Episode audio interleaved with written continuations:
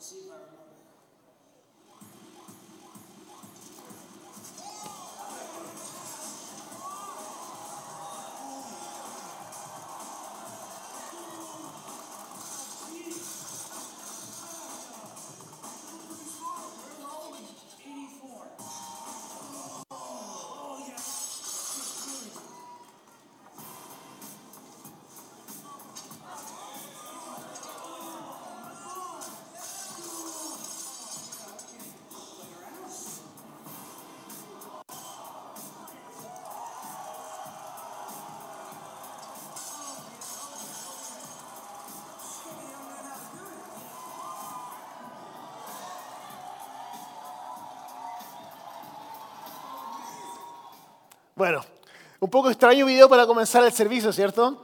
Pero la razón por la cual eh, les muestro este video es porque lo, vi esta semana y creo que muchas veces nos pasa, nos pasa eso con Dios, como que subestimamos el poder que tiene Dios. Ahora, esa persona obviamente que no tenía 82 años, sino que era una persona joven que estaba vestido de anciano. Pero la verdad es que de la misma forma en que ellos estaban tan sorprendidos del poder de esta persona, creo que a veces nos pasa lo mismo con Dios.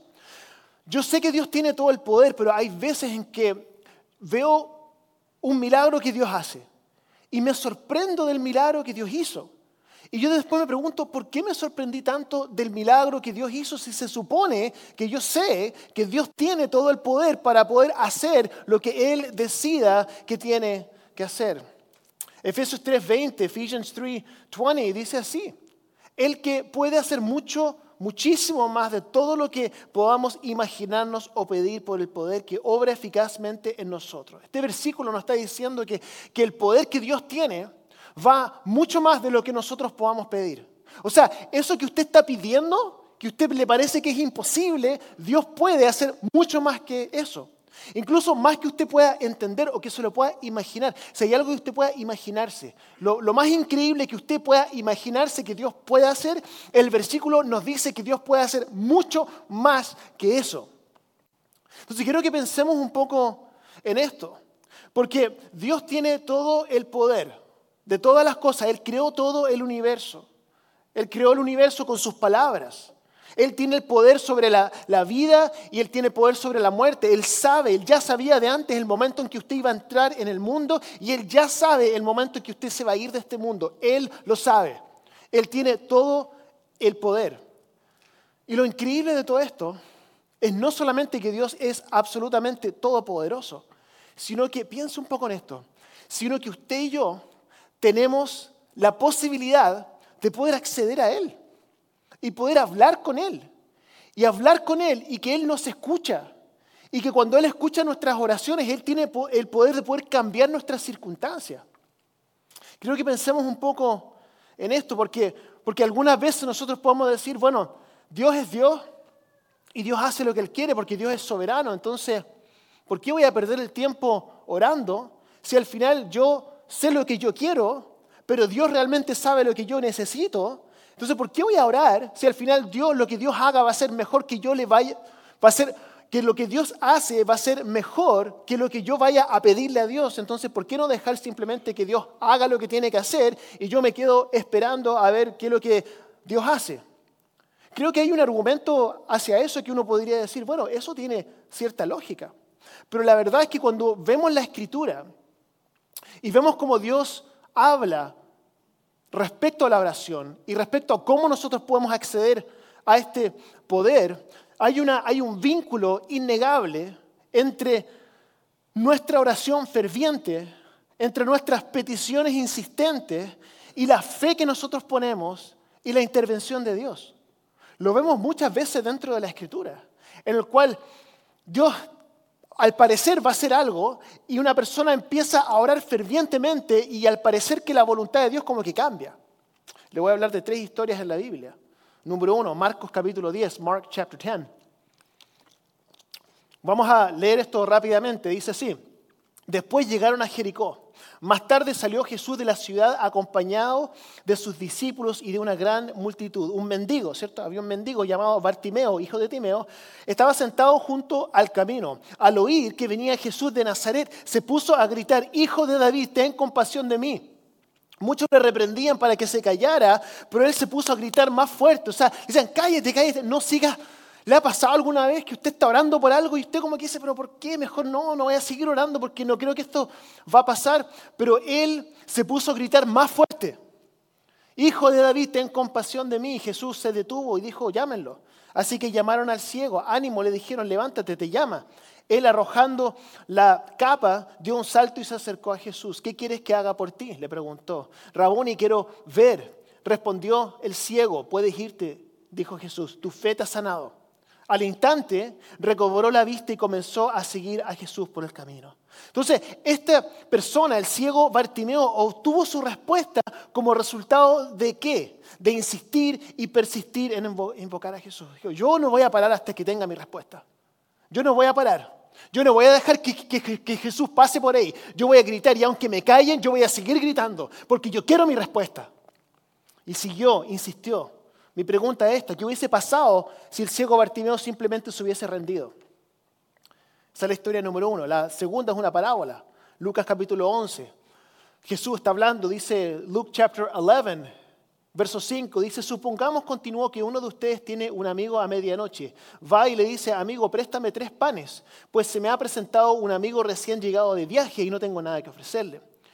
Y el que está dentro le contesta, no, no me molestes, ya Está cerrada la puerta, mis hijos y yo estamos acostados. No puedo levantarme y darte nada. Le digo que aunque no se levante a darle pan por ser amigo suyo, sí se levantará por su impertinencia y le dará cuanto necesite. Mire, es interesante esa historia.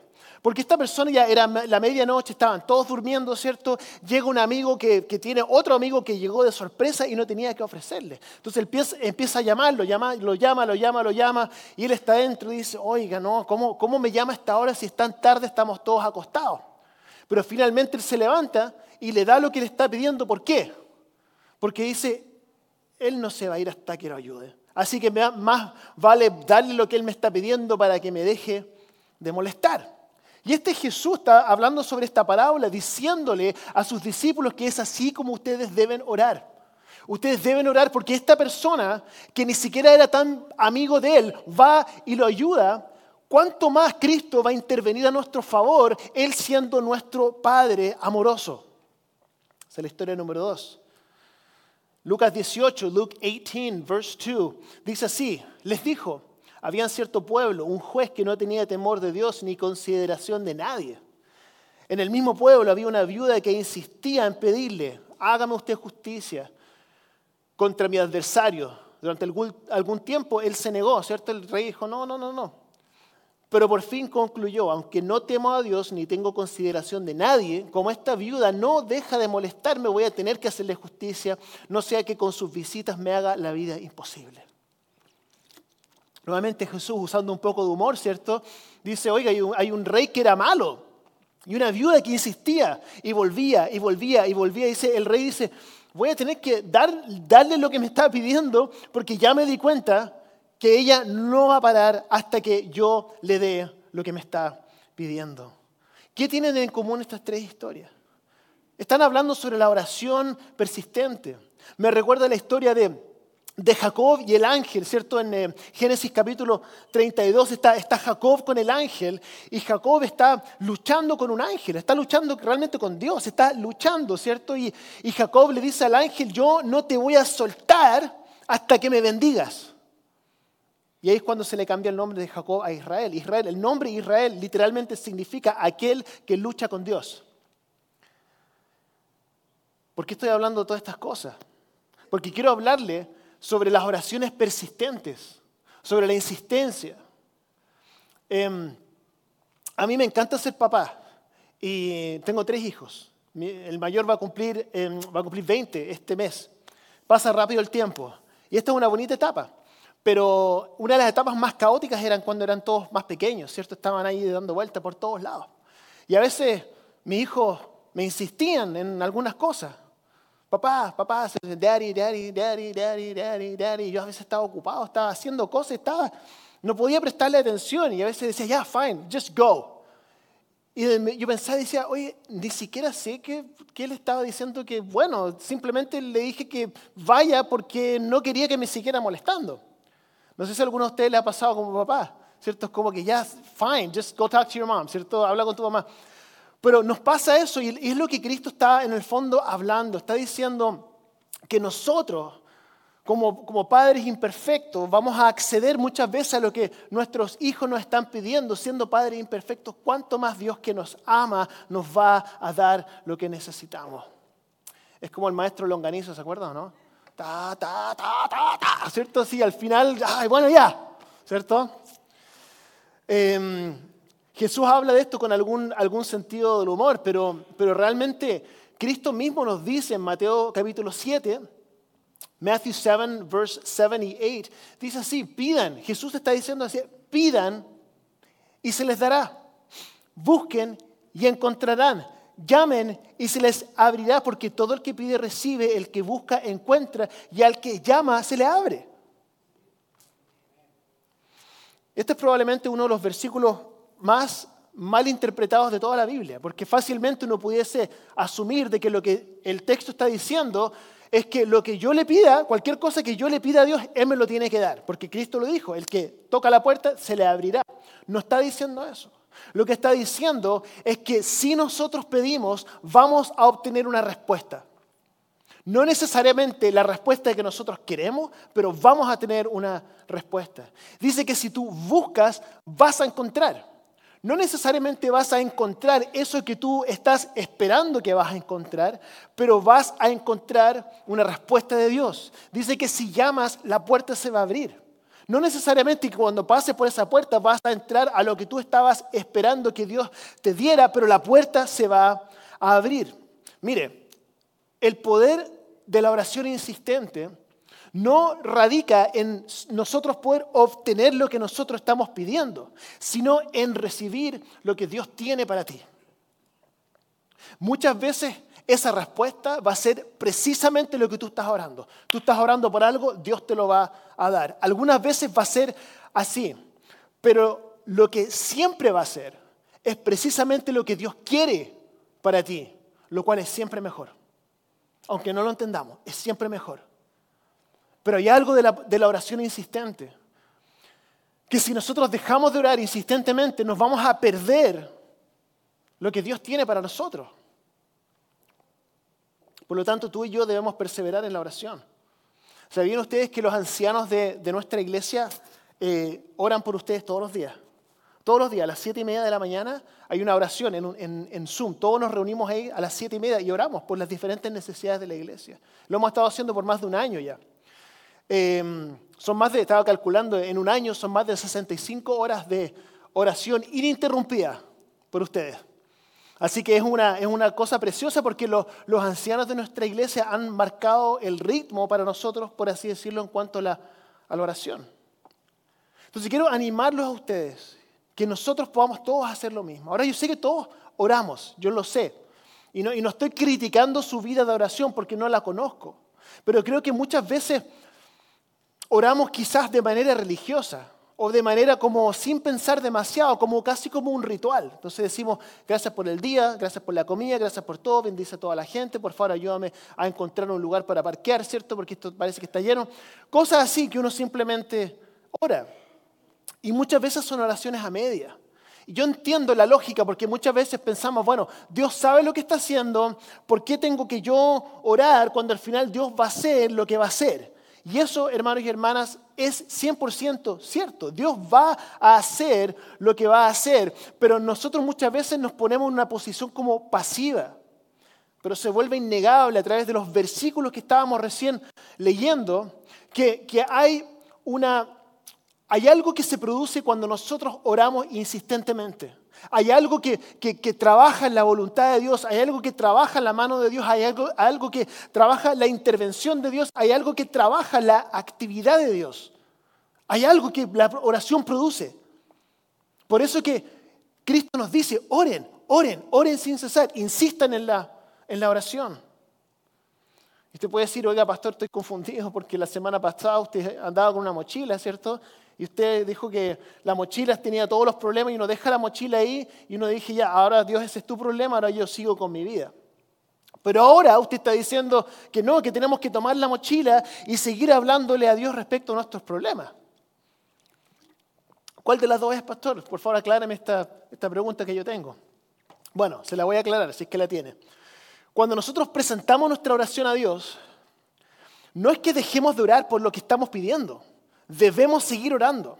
Lo que sucede en este momento en el cual dejamos nuestra petición ante Dios es que ahora nosotros sabemos que Él está en control y nosotros nos desligamos del control de lo que nosotros queremos y simplemente sabiendo que Dios es soberano y que Dios me ama y que Dios me protege y que siempre está conmigo, yo puedo orar libremente por eso porque si tengo a Cristo ya lo tengo todo. Entonces mi relación con Cristo ya no depende de la respuesta de esa oración. Se lo voy a explicar de otra forma. ¿Se acuerdan de la, historia que estaba contando respecto al, que estaba durmiendo y al amigo que llegó, ¿cierto?, a insistir. Esa historia viene en la Biblia justo después de, de una oración. ¿Saben cuál es? El Padre Nuestro. Viene la oración del Padre Nuestro. Y luego viene esa historia. Entonces Cristo está diciendo, oren, oren, oren, insistan en orar, insistan en orar, igual que esta persona que está golpeando y que no se va a ir hasta que reciba su respuesta, oren de esa forma. Pero lo está diciendo justo después del Padre Nuestro. ¿Y el Padre Nuestro qué es lo que es? Si estudiamos el Padre Nuestro, vamos a descubrir que la oración del Padre Nuestro no es una oración que está eh, para que nosotros recibamos de Dios lo que estamos pidiendo. No. La oración del Padre Nuestro es una oración de alinearnos con la voluntad de Dios. No tiene que ver con lograr que Dios haga nuestra voluntad, sino que es lograr que nosotros nos pongamos en una posición para recibir la voluntad de Dios cualquiera que sea. ¿Me entiende? Le voy a resumir la, la oración del Padre Nuestro. La oración del Padre Nuestro es esta. Tú tienes todo el poder, número uno. Número dos, yo quiero lo que tú quieres. Número tres, no me des demasiado ni muy poco para que pierdas la fe. Y número cuatro, que mi perdón hacia los demás sea un reflejo del perdón que yo he recibido en ti. Ahora, ¿por qué es importante eso? Porque nosotros nos posicionamos ante Dios en una posición en la cual ya sabemos que Él está en control, que ya tenemos todo lo que necesitamos, que en Cristo ya tenemos la salvación. Entonces, con eso en mente podemos nosotros presentar nuestras peticiones ante Dios y poder insistir en nuestra oración sin sentir que hemos perdido nada, porque ya lo tenemos todo y podemos insistir con un corazón que está alineado con el corazón de Cristo. Lo voy a explicar de otra forma. ¿Usted alguna vez ha estado en una relación tóxica? ¿Sí? No levante la mano, ni, haga así, por favor. No, no. Yo creo que a todos nos ha pasado, ¿cierto? ¿Cuál es, cuál, ¿Qué es lo que es una relación tóxica? Una relación tóxica es una relación en la cual el único objetivo es yo poder recibir. Yo poder recibir. Entonces, yo estoy con una persona, estoy en esta relación y la calidad de la relación se define sobre la base de si yo estoy recibiendo lo que yo espero, ¿cierto? Entonces, si, si no recibo lo que yo espero, entonces mejor me voy para otro lado y busco otra relación. Es una relación tóxica, es una relación egoísta. Muchas veces nos pasa con Dios podamos tener una relación tóxica con Dios también, en lo cual siempre y cuando Dios haga todo lo que nosotros esperamos, la relación va a estar bien. Pero en el momento en que Dios hace otra cosa que nosotros no queremos, entonces decimos, no, yo me voy de la iglesia, no quiero seguir con esta relación con Dios porque a mí no me sirve. La, la, oración del Padre Nuestro lo que hace es poder dar salud a nuestra relación con Dios. Una relación en la cual nosotros nos mantenemos unidos, no importa la circunstancia, porque yo sé que Dios sabe mejor que yo lo que es mejor para mí. Entonces entro en esta oración de una manera saludable. Entonces, quiero animarlo a que nosotros podamos reiniciar nuestras oraciones insistentes hacia Dios. Yo quiero animarlo a usted, a que usted no se detenga. Déjeme preguntarle esto. ¿Cuándo fue la última vez que usted oró a Dios con intensidad, con intensidad? ¿Cuándo fue la última vez que usted oró a Dios con insistencia? ¿Cuándo fue la última vez que usted oró a Dios con poder, con pasión, con convicción, con fe, con todo su corazón, con toda su alma? ¿Cuándo fue la última vez que usted se postró ante Dios y, le, dice a Dios, yo no, yo no voy a parar hasta que tú me des la respuesta? Voy a orar y voy a insistir y voy a seguir orando y voy a seguir insistiendo. Porque yo sé que tu palabra dice que si yo pido, voy a recibir. Quizás no sea lo que yo estoy esperando recibir, pero sé que voy a recibir lo que tú quieres para mí. Y eso es lo que quiero y no voy a parar. Igual que Jacob con el ángel, yo no te voy a soltar. No te suelto hasta que tú me bendigas. ¿Y qué bendición recibió? Romanos 8 dice que el mismo espíritu que levantó a Jesús de entre los muertos está disponible para nosotros. Está en nosotros. Ese mismo poder de resurrección. Tenemos acceso a eso. Entonces, Dios es capaz de sobrepasar su mayor expectativa que usted tenga. Él tiene el poder de poder hacerlo. Cualquier cosa que usted pida, Dios puede hacerlo. Entonces yo quiero, hoy día espero, con la ayuda del Espíritu Santo, poder ayudarle a usted a poder reavivar ese fuego. Dios ha puesto en mi corazón para esta iglesia avivamiento. Dios lo puso en mi corazón, que va a haber un avivamiento en esta iglesia que Dios va a levantar esta iglesia, va a ser una luz dentro de esta ciudad. Y realmente, realmente lo, realmente lo creo con todo mi corazón, que así va a ser y que va a ser así. Y no, no puedo no creerlo porque, porque tengo una convicción tan fuerte. Pero me pasa que a veces veo algunos asientos vacíos y digo, como que uno se desanima un poco y digo, oye, no sé si realmente Dios va a hacer lo que yo pienso. Pero sabe que yo no voy a parar hasta que tenga mi respuesta. No me voy a detener. No me voy a detener. Yo no sé por qué usted está orando. No sé qué es lo que hay en su corazón, no sé cuál es la convicción que usted tiene, no sé cuál es esa petición que a usted le parece imposible. Yo quiero decirle, Dios lo puede hacer, lo puede hacer. Él tiene todo el poder, pero usted no se rinda. Siga orando, siga insistiendo. Yo no sé cuál es la situación que usted está viviendo. Si usted necesita un cambio, necesita que Dios intervenga en una relación, una sanidad, que Dios sane su cuerpo, que Dios pueda intervenir en sus finanzas, que Dios cumpla un sueño que puso en su corazón. Y quizás usted está aquí y usted ha dejado de orar. Quizás usted ya no ora como oraba antes. Quizás hubo un tiempo en que la oración suya era tremenda y que Dios le había puesto una visión en su corazón y una convicción y quizás no se cumplió lo que usted esperaba, entonces como que bajó un poco las revoluciones y dijo, bueno, quizás, quizás no va a ser. Hermano, yo quiero invitarlo a que usted reavive ese fuego. Déjeme preguntarle esto. ¿Qué hubiese pasado si el ciego Bartimeo hubiese dejado de gritar el nombre de Jesús? Hijo de David, ¿se acuerda? Estaba gritando y todo el mundo le quería callar. Quizá usted tiene voces en su mente también que lo están tratando de hacer que usted deje de orar a Dios, que usted deje de creer. ¿Qué hubiese pasado si el ciego Bartimeo hubiese simplemente dicho, bueno, ya no me escuchó? No me escuchó, yo creo que ya no, no va a ser. ¿Qué hubiese pasado si la viuda hubiese dejado de insistirle al rey y dije, no, este rey parece que ya no, ya no quiere y se hubiese ido? ¿Qué hubiese pasado? ¿Qué hubiese pasado si el amigo hubiese tocado la puerta y haber mirado, ¿cierto? Ah, no, parece que están todos durmiendo. No, yo creo que no voy a, no voy a seguir. ¿Qué hubiese pasado? ¿Qué hubiese pasado si Jacob hubiese, hubiese soltado al ángel? No, yo creo que este tiene demasiada fuerza, no, no voy a seguir. ¿Qué hubiese pasado?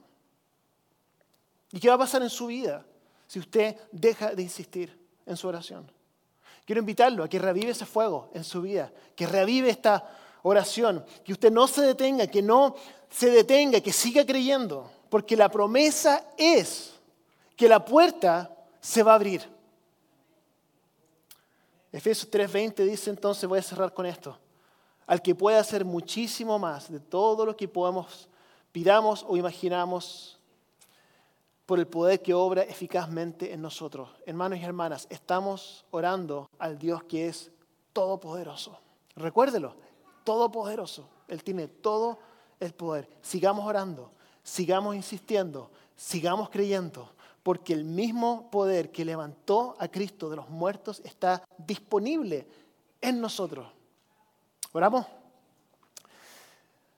Señor Jesús, queremos darte las gracias por tu palabra de hoy darte las gracias porque tú eres un Dios que realmente, realmente tiene todo el poder.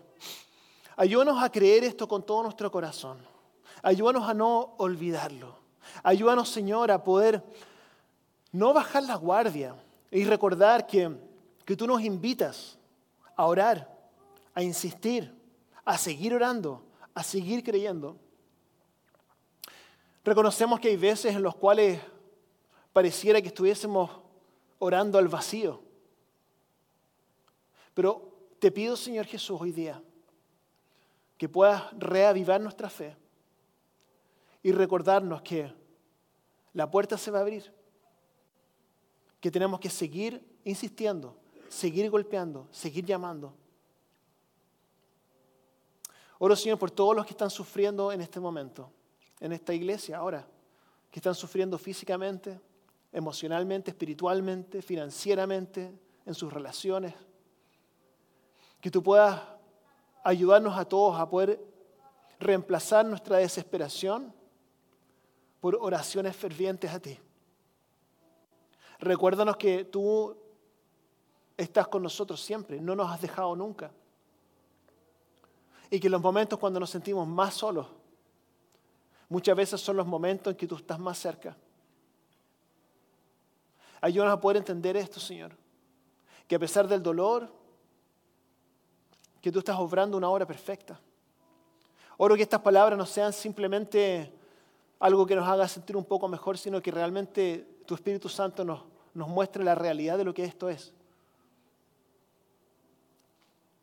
Y que podamos orar con fe, creyendo, creyendo que tú vas a hacer lo que prometiste. Y esta es nuestra oración esta mañana. En el nombre de Jesús oramos. Amén.